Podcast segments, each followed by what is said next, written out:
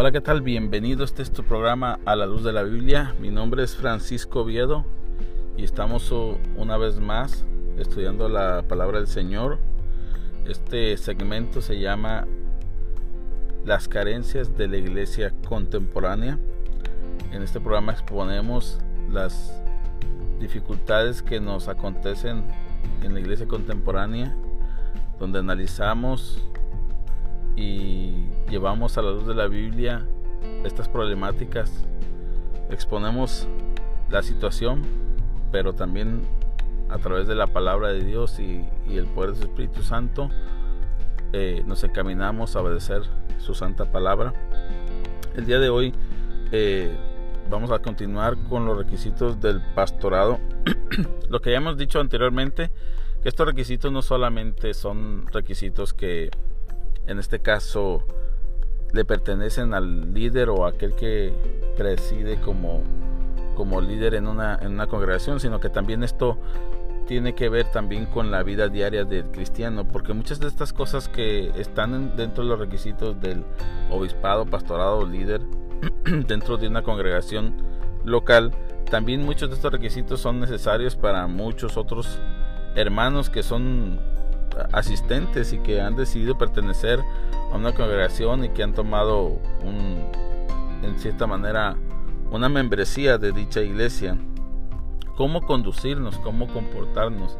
Así que no muchas veces que vamos a tocar los temas de, este, de, estos requisitos no siempre van a ser directamente para los pastores o para los líderes, sino que también estos estudios extraemos parte que nos va a llevar a tener una vida a nosotros como ya si no ya que no si no participamos en algún asunto de la iglesia también sabes que como ciudadanos pero principalmente como hijos de Dios ciudadanos del reino de los cielos claro está eh, eh, nos debemos de conducir hacia la sociedad que está eh, a nuestro alrededor. Así que vamos les voy a invitar a que vayamos a la palabra de Dios. Estamos estudiando en el libro de en la primera carta a Timoteo primera de Timoteo en el capítulo 3, en el verso 2, hoy nos vamos a enfocar en otros dos requisitos más que no habíamos hablado anteriormente. Así que estamos tomando la lista. Estamos, ahora mismo voy a tocar el quinto y el sexto requisito que se necesita para tener un, para participar en un pastorado eh, o en algún liderazgo dentro de la iglesia. Y dice así la palabra del Señor en el, verso, en el capítulo 3, verso 2. Pero es necesario que el obispo sea irreprensible, en otras versiones dice el pastor, marido de una sola mujer, sobrio, prudente, decoroso, hospedador, apto y apto para, para enseñar. Vamos a enfocarnos en, en, este momento en la palabra en la palabra decoroso. La, semana pasada tocamos la, la palabra sobrio y la, la palabra prudente, pero el día de hoy vamos a tocar la palabra decoroso y hospedador. Vamos a ver si nos alcanza el tiempo para terminar estas dos. Eh, vamos a empezar por decoroso.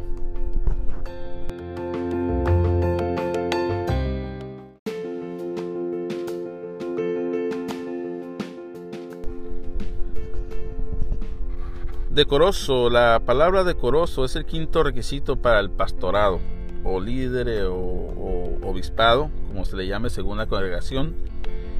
Y viene la palabra griega cosmios, que significa ordenado, bien dispuesto, decente, modesto, está relacionado con la palabra cosmos, en su sentido primario como una disposición armoniosa y adorno. En el diccionario Vine dice que es el ordenamiento no se refiere solo a su vestido o comportamiento, sino a la vida interna,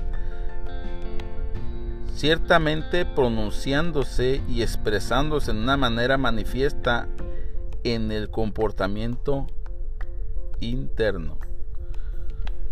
Aquí podemos ver que meramente eh, es algo externo, pero que sale de lo interno que es algo que se manifiesta de una forma que la persona tenga una vida ordenada. Nosotros entendemos que el decoro es solamente ser una persona, eh, vamos a decir así, bien vestida, galán, galante, ¿verdad? Una mujer decorosa, bien vestida, eh, ordenada. o con, una, con un comportamiento cordial hacia los demás.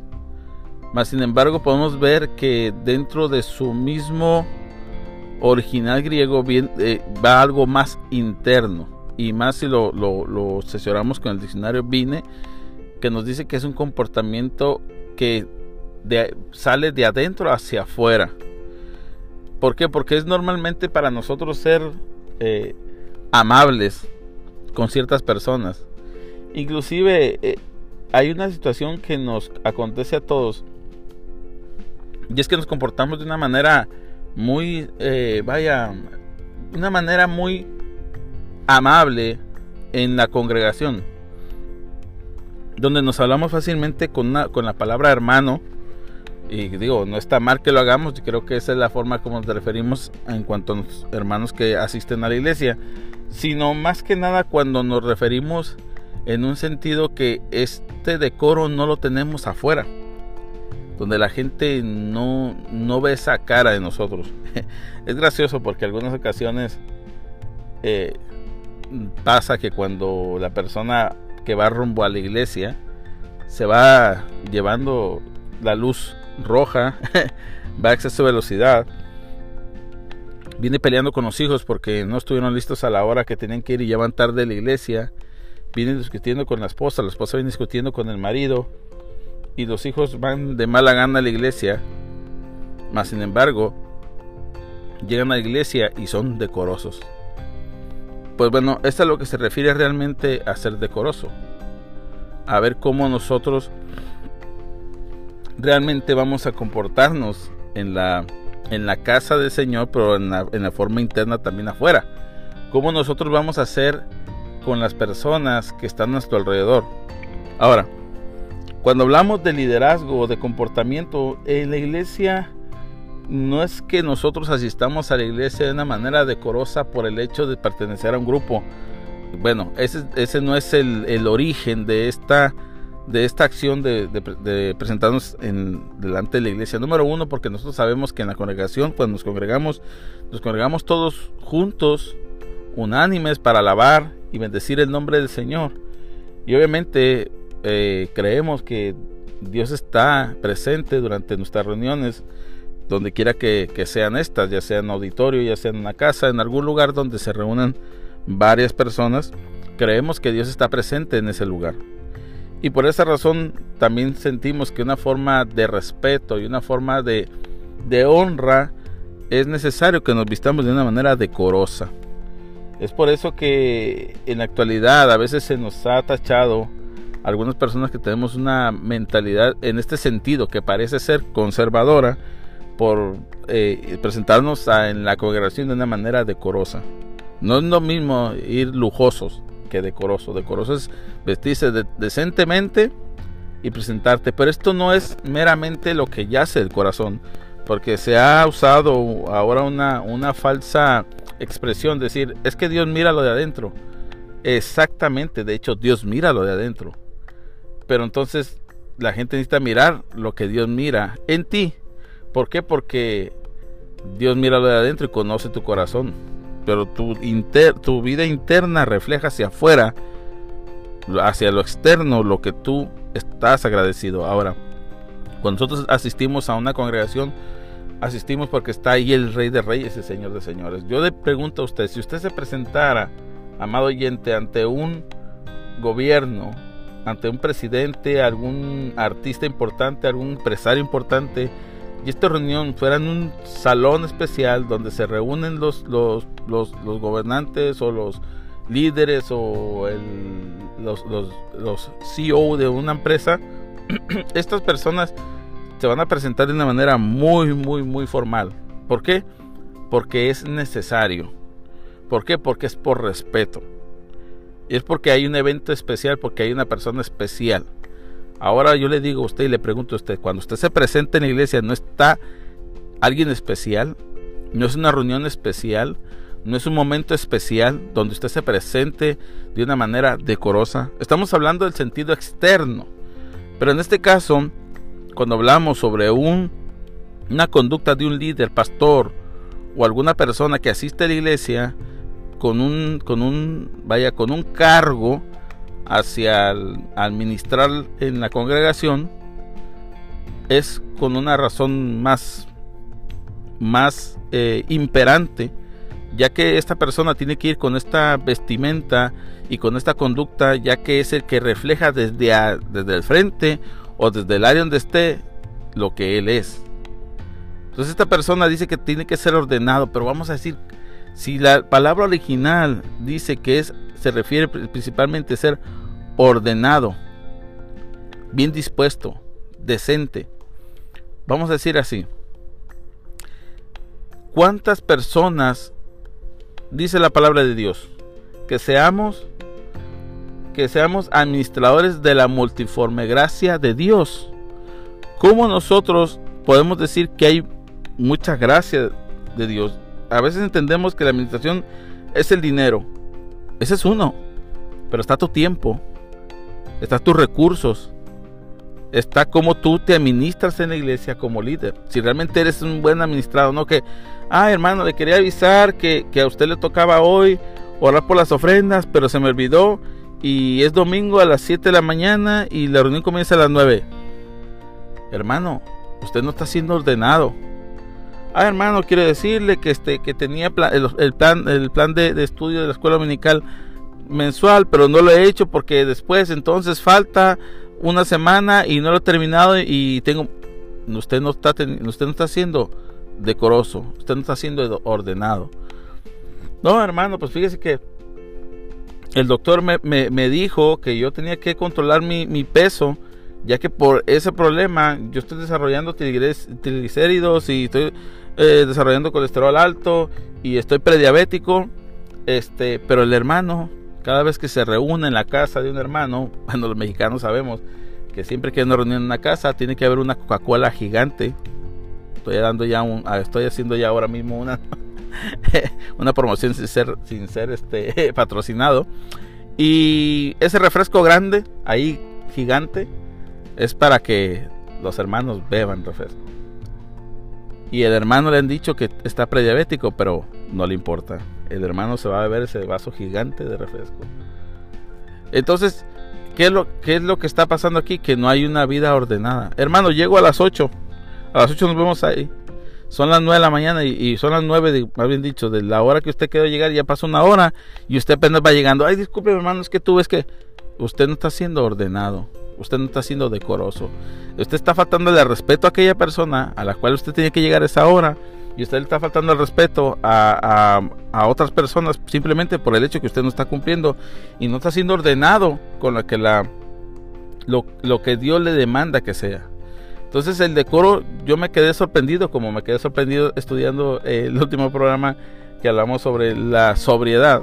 Lo mismo pasa aquí, nosotros entendemos en simples palabras, pero cuando vemos al original y luego vemos las diferentes versiones y cómo este lenguaje iba más allá de lo que nosotros estábamos leyendo, dices tú, wow, realmente necesito de los requisitos del pastorado van más allá de lo que uno piensa, pero no solamente los requisitos del, pastorado, como les he repetido en otras ocasiones, sino también la vida que se nos exige como cristianos para llevarla a cabo eh, en, este mundo que estamos transitando, en este proceder en este peregrinar de este mundo, cómo nos vamos a dirigir hacia personas que están a nuestro alrededor, hacia nuestra familia, hacia nuestros vecinos, hacia nuestros compañeros de trabajo, hacia la empresa a la, cual este, eh, estamos representando, hacia nuestro vecindario, etc, etc, etc.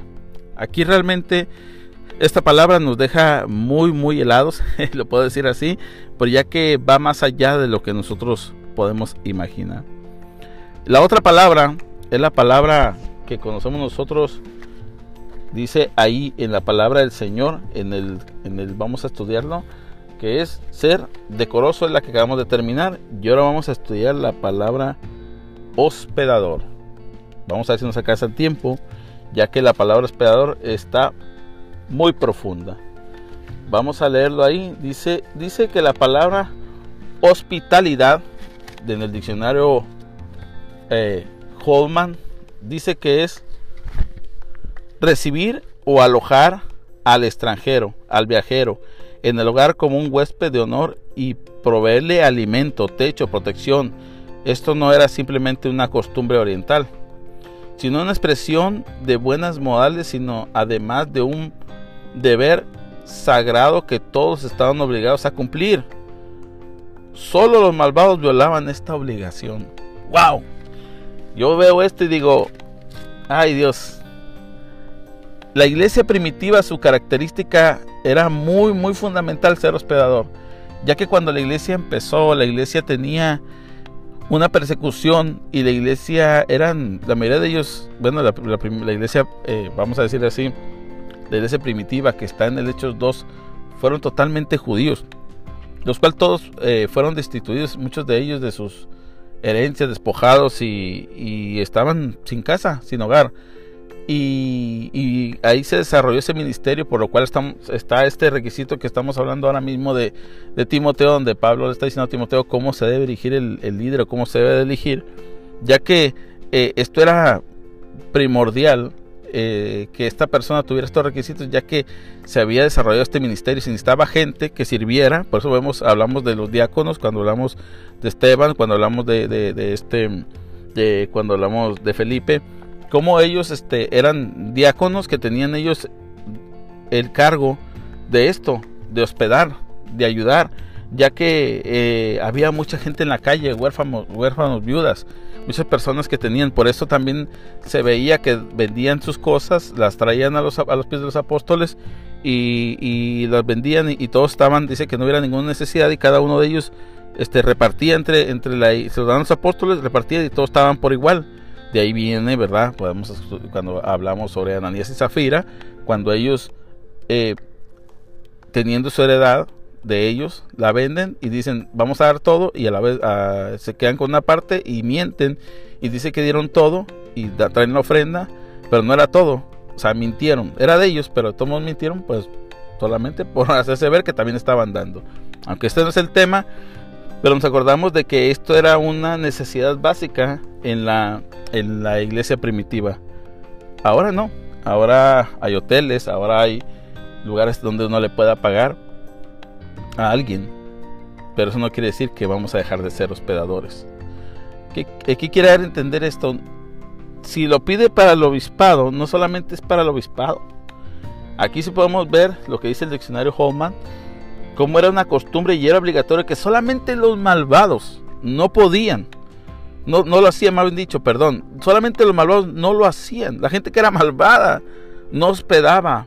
Ahora, eh, a la medida que este mundo va caminando y va pasando, estamos viendo que la maldad, tú puedes traer un hermano que aparente ser hermano a tu casa y termina abusando de tus hijos, abusando de, tu familia, o robándote algo, o abusando de tu confianza. Pues cada vez al cristiano se le hace más difícil hospedar a personas de extrañas en la casa. Por lo cual hemos visto cuántas hasta asesinatos ha habido por, por disque eh, hospedar hermanos. Pero esto, en, ¿cómo aplicaría para este mundo ahora? ¿Cómo nosotros diríamos, cómo yo puedo tener esta, esta bendición de poder hospedar a alguien sin poner en riesgo mi familia? ¿Por qué? Porque este es también el primer, eh, vamos a decir, ministerio que tenemos en nuestra casa, en nuestra familia y es la que tenemos que proteger. Entonces aquí podemos ver que hay muchas formas. Por ejemplo, miren mi hermano, yo no tengo espacio en mi casa pero créame lo que yo estoy dispuesto a pagarle un hotel. El hermano estará seguro, estará, dormirá más tranquilo y más a gusto que, dormir en mi casa. Porque quizás yo tengo varios niños que le van a hacer ruido y que lo van a despertar a las 6 de la mañana. Y a lo mejor no tengo una cama y tengo un sofá. Ahora, si no tengo los medios, pues quizás lo, lo, tendré, pero podemos ponernos de acuerdo entre todos los hermanos. Vamos a juntar a los hermanos una ofrenda vamos a pagarle un hotelito al hermano que se va a venir a quedar a los hermanos. Ahora, si una persona que viene, que por una situación o por una, situación difícil, ¿saben qué, hermanos? Vamos a juntar todos una ofrenda y vamos a pagarle un mes de renta en una casa en lo que el hermano busca trabajo, se, se, se pone, vamos a decir, al día y el hermano viva ahí, o vive un motel o un hotel, un lugar donde el hermano pueda estar ahí en lo que se puede buscar una solución para que el hermano, ¿verdad?, salga adelante por sí solo. Pero no puede haber un pretexto simplemente porque como comprendemos ahora y repito, no vas a poner en riesgo a tu familia por traer a alguien que tú no sabes quién es. Entonces uno tiene que tener ese cuidado al saber a quién va a meter a su casa. Pero esto no nos quita la responsabilidad de ser buenos hospedadores. personas que nosotros eh, hospedemos bien. Podemos ver el ejemplo de Raab, ¿verdad? Cómo fue ella bendecida a través de, de, de, dejar pasar a los espías para mirar eh, la tierra prometida que Dios le ha prometido al pueblo de Israel. Podemos ver cómo ella allá en, el libro de, Génesis 19, eh, en el capítulo 1, en, el verso 1 en adelante, cómo realmente ahí vemos cómo Raab eh, llegó a esta hazaña y ella aún les dio el hospedaje, pero una cosa sí hizo Raab y es lo que nosotros tenemos que ver, hermanos, amigos, oyentes, es que la persona tiene que dar testimonio de que es digna de poderla tener en tu casa o darle un hospedaje de cierto modo. ¿Por qué? Porque Raab había mandado, había, sabía que estos hombres que venían, sabía quiénes eran y de parte de quién venían. Porque misma Raab dijo, ustedes son, nosotros sabemos y hemos estado atemorizados y hemos caído en terror, en temblor, en miedo, porque sabemos quiénes son ustedes. Sabemos que Dios les ha dado la victoria en tal parte y han derrotado tal y han derrotado y han hecho esto y esto y esto, y esto otro. Ellos sabían el historial de quiénes eran ellos. Ahora, nosotros como cristianos es nuestra responsabilidad saber quién es aquella persona que le vamos a brindar nuestra confianza, nuestra casa, nuestro, nuestra manera, nuestro, nuestro hogar o nuestro dinero al pagar un hospedaje para esta persona. Estamos hablando en un sentido general, pero realmente esto debe ser básico en la vida de un líder o de un pastor.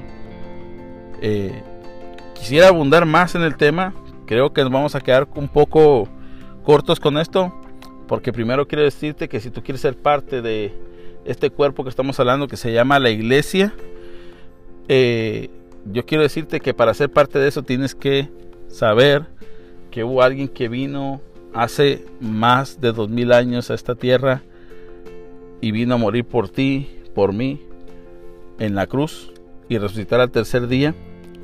Y este mismo es el que construyó un cuerpo y esta iglesia se llama el cuerpo de Cristo. O sea, que aunque Cristo no está presente físicamente, ha dejado en su Espíritu Santo esa iglesia y su iglesia somos su cuerpo. Por eso está constituido de varios miembros. Si tú aún no eres miembro de este cuerpo, yo quiero decirte que Él vino a borrar tu pecado, vino a quitarte esa maldición que traes desde, desde Adán y Eva donde hay un pecado interno en ti y ese pecado te lleva de continuo al mal. Pero hoy Dios, Jesús, te quiere recordar que Él vino hace dos mil años y que todo aquel que en Él cree no se pierda, más tenga vida eterna. Que busques a Jesús, que seas parte de este cuerpo maravilloso, la iglesia de Cristo, un cuerpo excepcional, que aunque estamos exponiendo las carencias no quiere decir que la iglesia sea una iglesia fallida. Pues Jesús les dijo a los apóstoles que le dará las llaves de los cielos, dice, y que las puertas del Hades no prevalecerán contra su iglesia. Así que, aunque la iglesia tenga carencias, aunque tenga desperfectos, la iglesia va a prevalecer y va a la eternidad con Jesucristo, porque Él vino a morir por su iglesia para todo aquel que en Él crea, no se pierda, más tenga vida eterna. Si tú crees en Él, si tú tienes la confianza de que Él murió en la cruz por ti y te has arrepentido, yo te invito a que oremos. Amado Dios, te damos gracias por este maravilloso podcast que hemos compartido. Gracias por este momento que nos das de hablar de tu palabra. Y si alguna persona que está oyendo este podcast quiere reconocerte a ti como su Salvador, Señor, yo te ruego que le perdones sus pecados y que lo hagas nacer de nuevo, que lo hagas nueva criatura y que reciba el don, el don de la vida eterna, para que el día por venir, si Él se va, se vaya con nuestro Señor Jesucristo, contigo mi Dios. Gracias por esta oportunidad. Te lo oramos en el dulce nombre de Jesús. Amén. Gracias por escuchar este programa, amado oyente no quiero que te pierdas el, próximo programa que vamos a tener. Va a ser muy interesante. De verdad el tiempo no, se nos hace corto, pero esperemos poder abarcar más de este maravilloso, maravilloso pasaje de, del libro de Timoteo del capítulo 3. Que Dios te bendiga. Esto es a la luz de la Biblia.